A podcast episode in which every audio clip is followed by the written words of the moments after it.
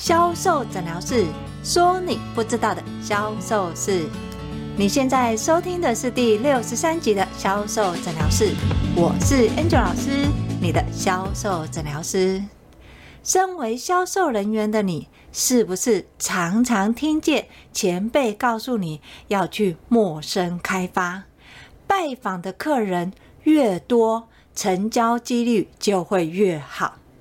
听起来好像有道理，但事实上，这个却是大大的销售盲点啊！陌生开发数量越多越好吗？难道在陌生开发里面，我只要有拜访越多的客人，我就一定会有业绩？如果你也有这样的销售盲点的话，就来听我们今天的销售诊疗室吧。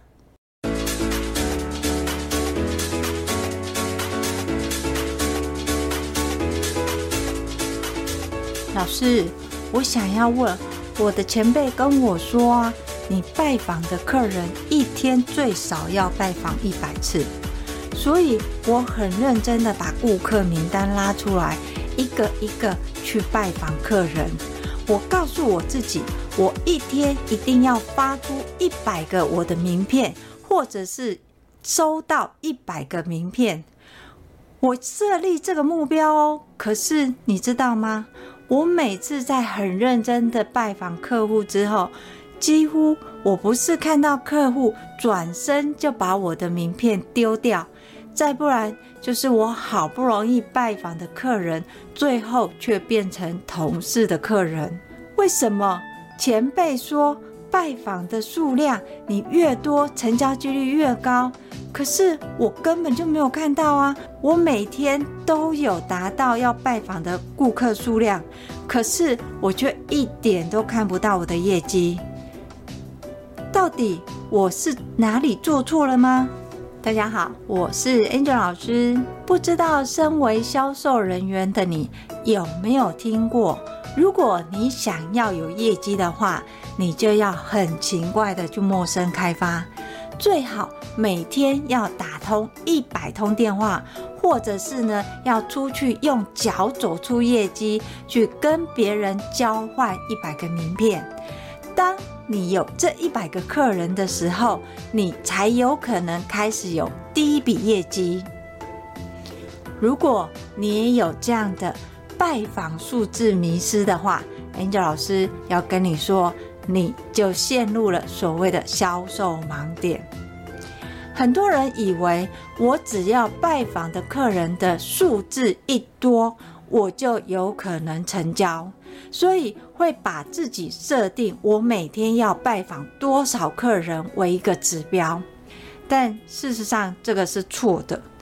因为当你设定一个目标的时候，你只会想尽办法达到这个目标，而不是真的去做你的销售。怎么说呢？如果你想说，我每天我都要打一百通电话，我都要找到一百个客人交换名片，你的重点会聚焦在一百这个数字，对吧？所以你会想说，我现在打的这通是第五十通。第六十通、第七十通，如果你是这样的去开发你的客人的话，那你就完全错了，你的方向完全走错啊！要知道哦，你销售的目的是什么？为了要客人跟你买嘛。既然你销售的目的是为了要让客人跟你买，你怎么会把你的目标放在你开发多少数字上面呢？当你把你的目标放在开发多少数字的时候，你就会为了要达到这个数字而努力，对吧？但是你却忘了一件事情，你要达到这个目标的目的是什么？你要达到这个目标的目的是为了要什么？要有业绩嘛，为了要客人跟你买嘛，所以。当你给自己一个数字，说我今天要打一百通电话，我今天要接一百个客人的时候，你只是在重视你接了多少客人，你打了多少电话，但你却忽略了你做这件事情背后的动机是什么？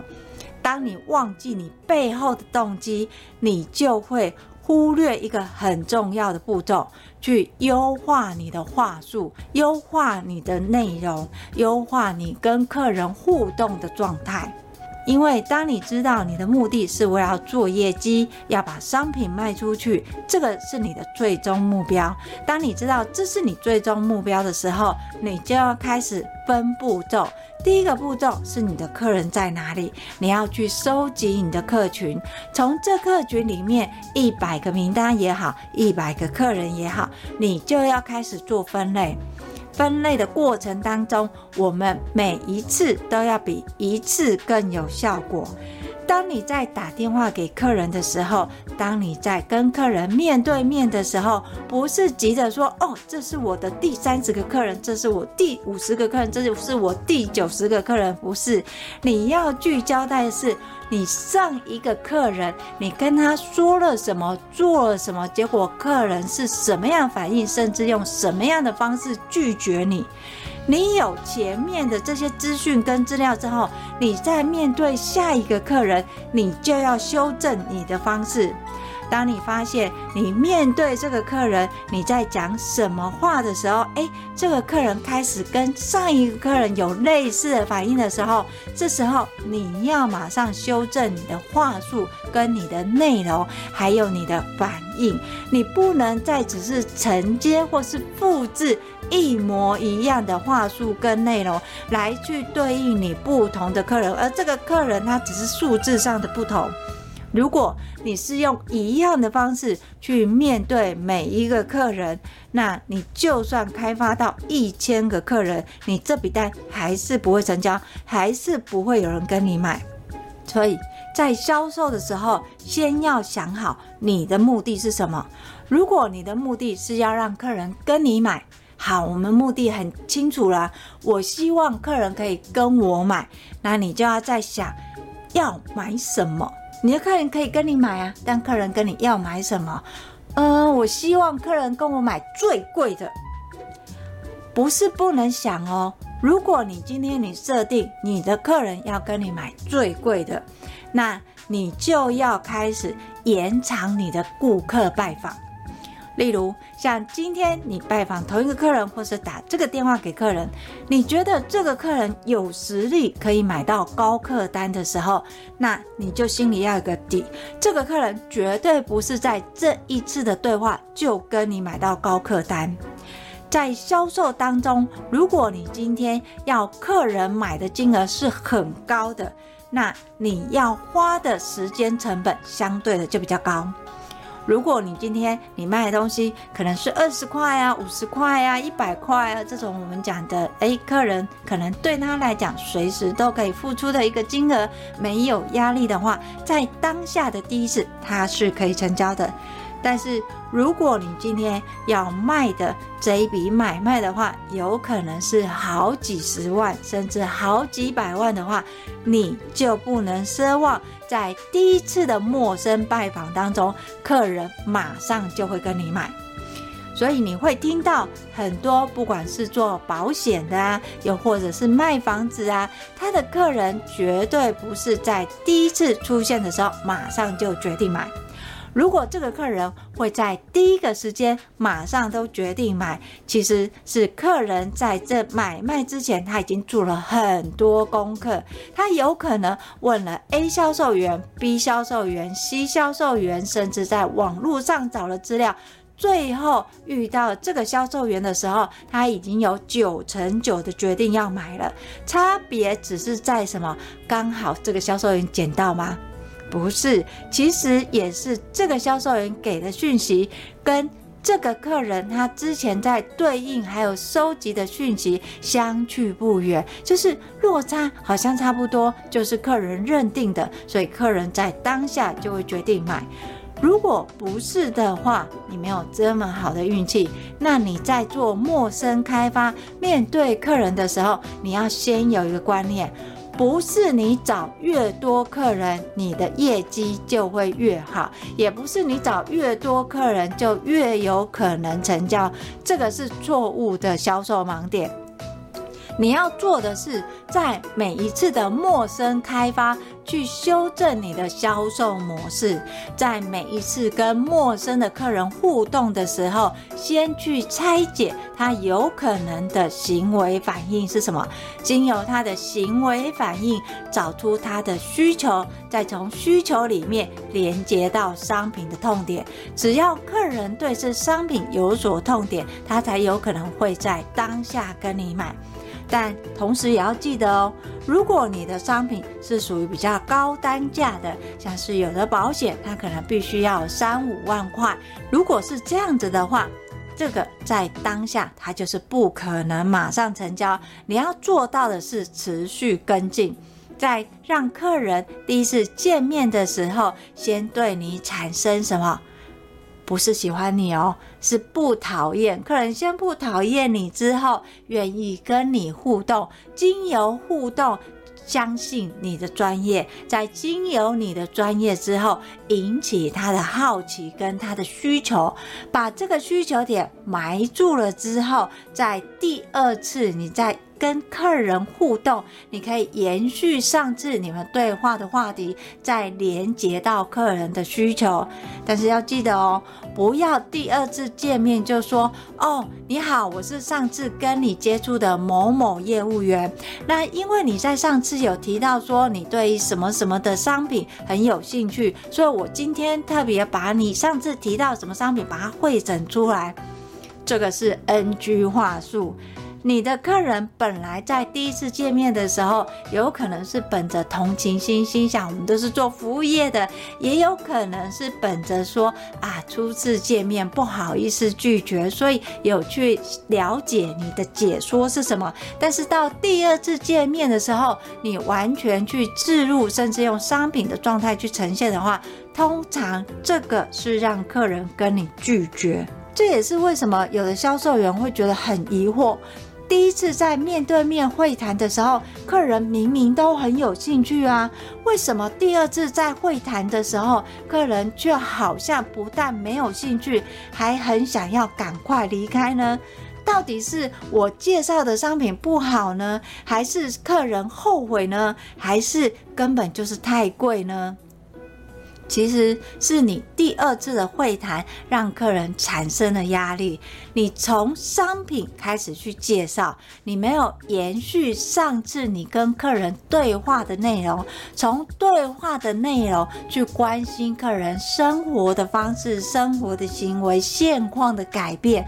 你在上次跟客人拜访，客人他有没有结婚，有没有小孩，然后生活习惯是什么？当然要记得，不是像。你像警察问犯人一样，说你结婚了没？你几岁？你现在一个月赚多少？当然不是啊！你要从所谓的生活共鸣去聊起，像是诶，今天的天气的状况，还有你可以分享你自己工作的第一个情况，从跟客人共有的一个话题当中去延伸其他的话题，而这些话题是在第二次你在跟客人拜访的时候可以先。暖场的一个对话，当你跟客人暖场了之后，诶，开始要进入商品，也不是一下马上就进入介绍商品的特色跟优势，然后叫他签名付款，不是哦，回头过来检视客人的预算，当客人的预算认知是多少，测试客人的预算一定要做。所以在第二次拜访的时候，你要做的是预算认知。那怎么知道客人的预算是多少？测试客人的口袋预算开始做起。所以在第二次拜访的时候，不是马上就要客人签单哦，你要开始让客人有这个预算规划的一个概念。尤其是每年每月都要付的这类的商品，你一定要先让客人心甘情愿的掏出预算。所以在第二次的时候，你要做的是让客人对预算的认知，心里要先想好这一笔钱从哪里来，怎么来，为什么要付这一笔。好，当客人有这一次的时候，你大概可以呈现的商品的架构大概近乎三分之二了。在第三次的时候，才是真的连接到商品的使用状态。在商品的使用状态里面，大部分在第三次或是第四次，客人就可以从事付款的行为了。所以你想哦，假设我们今天要贩售的商品是像类似保险好了，你必须要经过第一道、第二道。第三道甚至第四道的拜访，他才有可能成交。有时候客人在第一道拜访之后，你要约第二道的时间，他有可能会拉到半年甚至一年以后，这都是有可能的哦。所以你不要在第一次拜访之后，你就觉得说啊，这个应该是没机会、没希望，就放生再去找新的客人，这个非常的可惜。你要把你所有拜访的客人的名单。建立起来，在每一次拜访完了之后，做好所谓的顾客咨询跟顾客资料分类。在每一次的拜访，要先记得你的话术跟你的内容是什么，你要怎么说可以达到你这一次拜访的目的。有很多销售人员会急着在当下马上就承担，甚至于有些是所谓的 B to B，要记得哦。B to B 的销售，它的时间线又更长了，因为它有可能一开始公司完全没有这个需求，但是你会让客人知道说你有在做这个服务。当客人真的有这个需求的时候，才会想要找你来。一旦找你来，不会只有找你这一家厂商嘛，他会找很多家厂商。你怎么样让客人选择你？就是你后续要继续做不间断的拜访，持续有。第二次、第三次、第四次，客人才会因为你的拜访了解更多他不知道的东西。当客人知道哦，原来这个东西这么重要，哦，原来你们还有这个东西，原来这个可以这样用的时候，他就会开始认为你们跟别人商品不一样。不是单纯只有规格，也不是单纯只有商品，还有什么他们的需求？你可以针对他们的需求去帮他做设计。有很多销售人员会常说的是：“诶，我们会看你们的需求是什么，我们帮你针对你的需求帮你做服务嘛。我们可以针对你的需求帮你们量身打造。但是客人真的知道他的需求是什么吗？”其实不知道哎，所以你在每一次的拜访，你就要开始漏斗式的去筛选，去找客人可能的潜在需求是什么，客人这一次给的讯息内容是什么，什么样的情况之下，客人会有什么样的预算。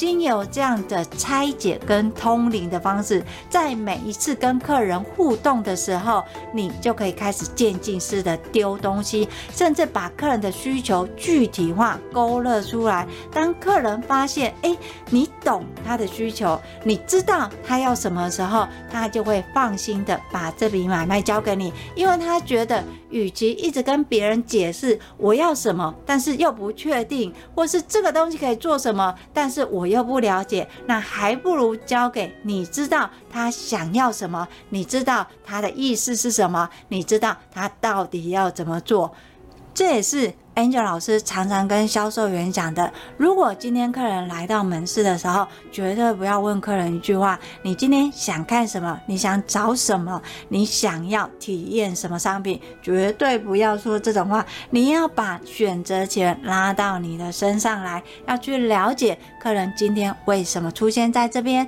他出现在这里的目的是什么。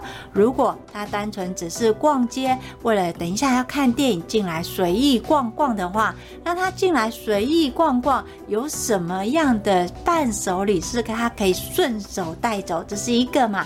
第二个是，如果他随意逛逛的当中，你发现他是我们这个类别的客人，例如他是买保养品的客人，但是他还没有买过我们家的保养品，那我们是不是可以承接别人的客人？当你知道他是买保养品的客人，你就可以知道客人现阶段习惯用的保养品是什么。要记得哦，在第一个阶段，你要跟客人建立的是什么信任？不是叫客人说哦，你现在买这个保养不好啊，那个很多客人用的都觉得很难用啊。不要去批评客人的状态，你要去认同客人现有的保养品。问客人说：“诶，那你现在用的保养品啊，你觉得它用起来问题是什么？”哦，自以为聪明，觉得我先去挑对方的问题。但是你知道吗？你的客人很可能十个里面八个会这样回回答你：“嗯，其实也还好，我没有想换，因为我觉得那个小棕瓶很好用啊。”如果客人这样回应你的话，那你又要接什么话呢？所以你要跟客人对谈的是，知道客人现使用的商品是什么，认同客人。哎，你用的是小棕瓶，对啊，那个也夯哎。尤其像你现在的这个皮肤，确实是适合擦小棕瓶。那你自己擦了小棕瓶之后，你觉得你改善的是什么？你要去了解客人对这个商品的好印象嘛？好印象要承接好商品，所以后面好商品是要介绍谁的商品？你的商品啊！所以记得，当今天客人他进来在你的门市，或者是你去拜访客人，打电话给客人的时候，你要先了解客人现有的行为习惯模式是什么，从客人的行为习惯模式里面去拆解客人的预算，甚至于教育客人要怎么样花这笔预算。当客人对预算上有认知，甚至产生商品的需求的时候，这时候才是真的把你的商品推出来，告诉客人这个商品跟他的关系是什么，使用上的状态又是如何。在这个时候，客人才会真的心动想买呀。在陌生开发里面，要记得一件事情：你的目的是什么？从事销售人员的你。陌生开发目的是为了要成交这笔单。好，要成交这笔单，你要先有个底，你要卖什么？知道你的最终的目的是要成交这笔单，要卖一个商品。在面对客人的时候，第一个客人开始去实验跟调整。这个客人，你一开始介绍商品，你发现哎效果不好，好，第二个客人是不是要调整一下？不要先推商品，先试着跟客人聊天，从客人现有的习惯再去置入商品，发现哎这个效果好像好一点，客人愿意跟你多说一点的时候，但是客人还是不买啊，你的目的是什么？要客人买嘛？买什么？买你想卖的商品嘛？好，再换第三个客人，把前两个的经验再去修正，修正你的话术，修正你的示范，修正你的内容。好，再去观察客人的反应。经由每一次的修正，跟你记得你最终的目的是什么？你要客人跟你买嘛？买你想卖的某个商品嘛？当你知道是这个的时候，你在每一次的客人去修正，最后。渐渐的，当你做到第一百个客人的时候，你回头再看，你会发现你可能已经成交三四十个客人哦。当你成交了三四十个客人的时候，这时候你要回想一件事情，什么事情？你不是在让客人买这件事情了。你的目的已经不是让客人买，你要把你所有有跟你买的客人的那些经验，再统筹整理出来一个你的武功秘籍。你会知道说，哦，我现在面对客人，我第一句话说什么，我要做什么，然后我最后做到什么步骤的时候，客人就会跟我买哪一瓶东西。好，你有这个经验的脉络之后，你要再往上去调整，调整什么？提高你的客单价。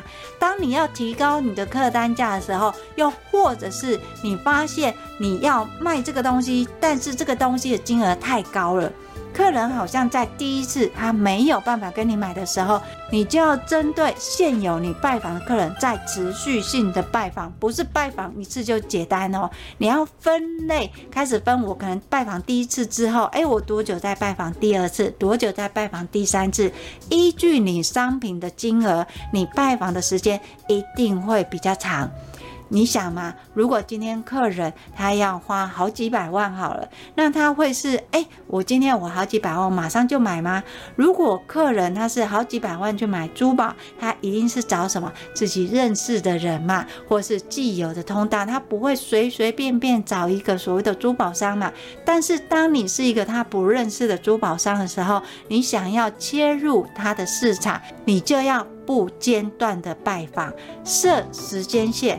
让每一次跟客人互动的时候，每一次的拜访，你都要有不同的目的。你不能每一次拜访都停留在第一次拜访，这样你这个客人单你永远接不到。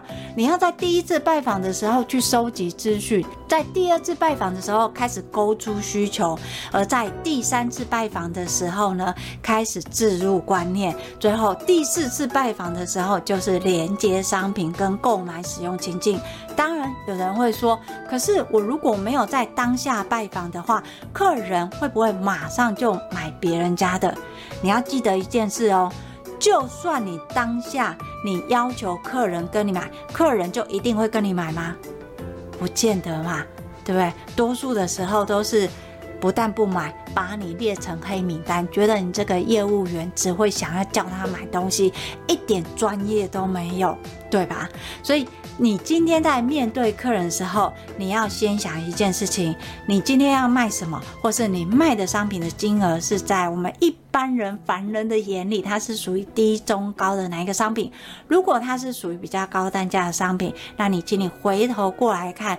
客人要买高单价商品，他是属于内行人还是外行人？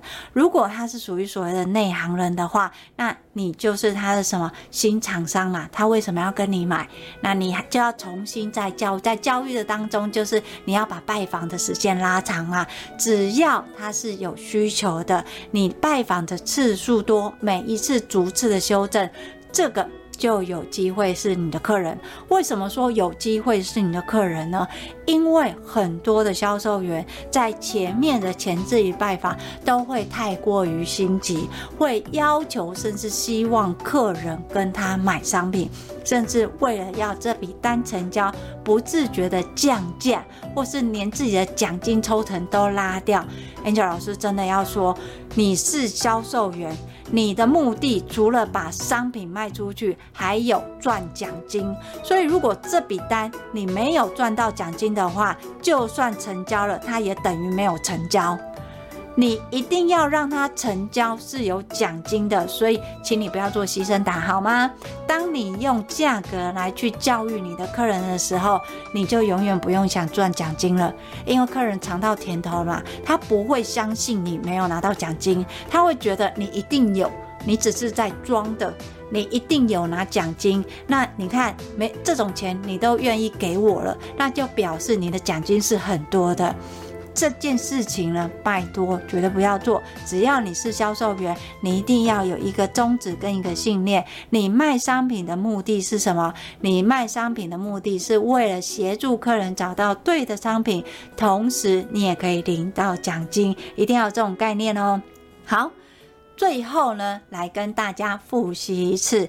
如果你认为今天我的业绩要成长，我要不断的去陌生开发，尤其当我把我陌生开发的客人的数字越多的话，我的成交几率就越高。这个是大大的销售盲点，绝对不是这样。你如果要让你的业绩成长，成交率提高，不是提高你的陌生拜访客人的数字，而是呢要去提高你拜访的次数。这两个其实是不一样哦。你一天拜访一百个客人，跟你一天拜访的客人，同样的一个客人，你可能已经拜访到第三次了，甚至第四次了，哪一个比较容易成交？其实是在后面第三次跟第四次哦。所以，当你第一次拜访这个客人的时候，你就要做到什么？逐次修正。不是这个客人不买你就放弃他，这个客人没兴趣你就放弃他，不是，你要开始每一次修正。这个客人不买，好，在面对第二个新客人的时候，你要开始思考，你要怎样去调整你的话术，怎么样调整你的技术，怎么样去介绍你的商品。当这个客人没有兴趣的时候，你又要怎么样去调整？好，这些客人假设跟你接触的客人假设有五十个好了，其中成交二十个，在成交的二十个里面，你就要去思考，我怎么样跟我买的客人在下次再购买的时候可以提高金额，而其他的没有跟你买的这三十个客人，你就要再做第二次拜访，不是没成交就算了，他已经不是我的。你要想一件事情哦，我们台湾才多少人呐？啊，除非你要放眼全球啊，哦，那就是那是另外一个市场了。所以你要去思考，今天客人第一次没有跟你买，不见得他第二次没有兴趣，也不见得他第三次不会跟你买。你要去增加你拜访的数字，包含了你客人来客的情况。尤其像我们在百货公司里面，你是所谓的区域型百货，你会发现来逛街的，好像就是住附近的住家，他可能刚买完菜，然后就顺势。过来吹个冷气，然后走过来走，你就算你的活动再优惠，也没有办法打动他，因为百货公司就在他家隔壁呀、他每天都他没有，他不是像一般其他的客人来逛街哦，可能久久才来逛一次，所以会愿意为了活动买。他不是啊，就是走走他就来逛。那像类似这样的客人，你在第一次当下就要他买吗？他会买吗？其实他。比你聪明，他会观察，他会看说，诶，上个礼拜这个才多少钱哦？这个礼拜哦，有有比较便宜一点，但是好像也还好。其实客人在不了解情况，他一定是价格导向。所以像这种，他可能会经常来逛的，把百货公司当做菜市场的一个客人，他有可能第一次他不会买，但是第二次他会开始产生好奇，第三次他已经习惯了，当他第四次的时候，他其实有可能是会买的。客人不是不买，只是现在不买，所以你要去记得怎么样去跟你的客人互动。在第一次的时候，你要怎么互动？同样的商品，同样的需求，在第二次的时候，你要怎么样调整互动？甚至到第三次的时候，你就可以要求客人买什么样的商品。而这些呢，都是你要逐次的修正，而不是你自己用一套一样的方式、一样的话术、一样的内容、一样的商品，就要每一个客人来买。这个叫天方夜谭。就像说，如果我今天给你一个圆形的苹果，正方形的盒子，正方形的盒子，请问你怎么样把圆形的苹果放得刚刚好？不太可能嘛，一定是正方形的盒子要大一点，苹果才放上去嘛。但是呢，当你正方形盒子大一点，苹果是圆的，放下去有空隙的时候，没有刚好，这个就不会是客人想要的，因为他觉得这个不是苹果盒子嘛，他要买的就是苹果的盒子。所以在销售的时候，你要记得，不是用一样的话术、一样的方式去面对每一个客人，你要用的是数字的力量，而这数字的力量不是在于你拜访到一百个客人或打了一百通电话，而是你每一次跟客人的互动的状态，你都会修正。除了修正之外呢，你还会针对。第二次在拜访的客人做不一样的调整，要记得哦，每一次的目的都是不一样的哦。你不能每一次目的都是希望客人要买，赶快买，现在买，买越多越好。你的客人只会逃之夭夭，好吗？当你今天卖的金额越高的时候，你在跟客人互动的几率就会越高。不要想说一次当下马上成交。如果真的有客人在完全都不了解情况，当下马上成交，有时候你反而要害怕哦，因为那有可能马上退货，又或者是他是设一个陷阱给你跳，那也不一定哦。好，今天的销售诊疗是销售盲点：陌生开发不代表数字越多效果越好，就跟大家分享到这里。如果你在听了 Angel 老师讲解的销售盲点，还是不了解我到底实际上要怎么做，老师说，诶，我每一次都要不一样，那不一样是怎样不一样法？那重要的是我现在讲的销售话术到底对不对？客人跟我讲的理由是真理由还是假理由？我要怎么判断呢？如果你想要知道你的销售问题在哪里，又要怎么样解决你的销售问题的话，欢迎跟我约一对一的销售咨询。我会把联络的方式放在叙述栏里面。当然，如果你还没有从事销售，想要学到更多的销售知识文的话，欢迎你追踪 FB 的天使美学销售。但是最重要的是什么？对，要订阅销售诊疗室。销售诊疗室会固定在礼拜二跟礼拜六更新。销售诊疗室，我们下集见，拜拜。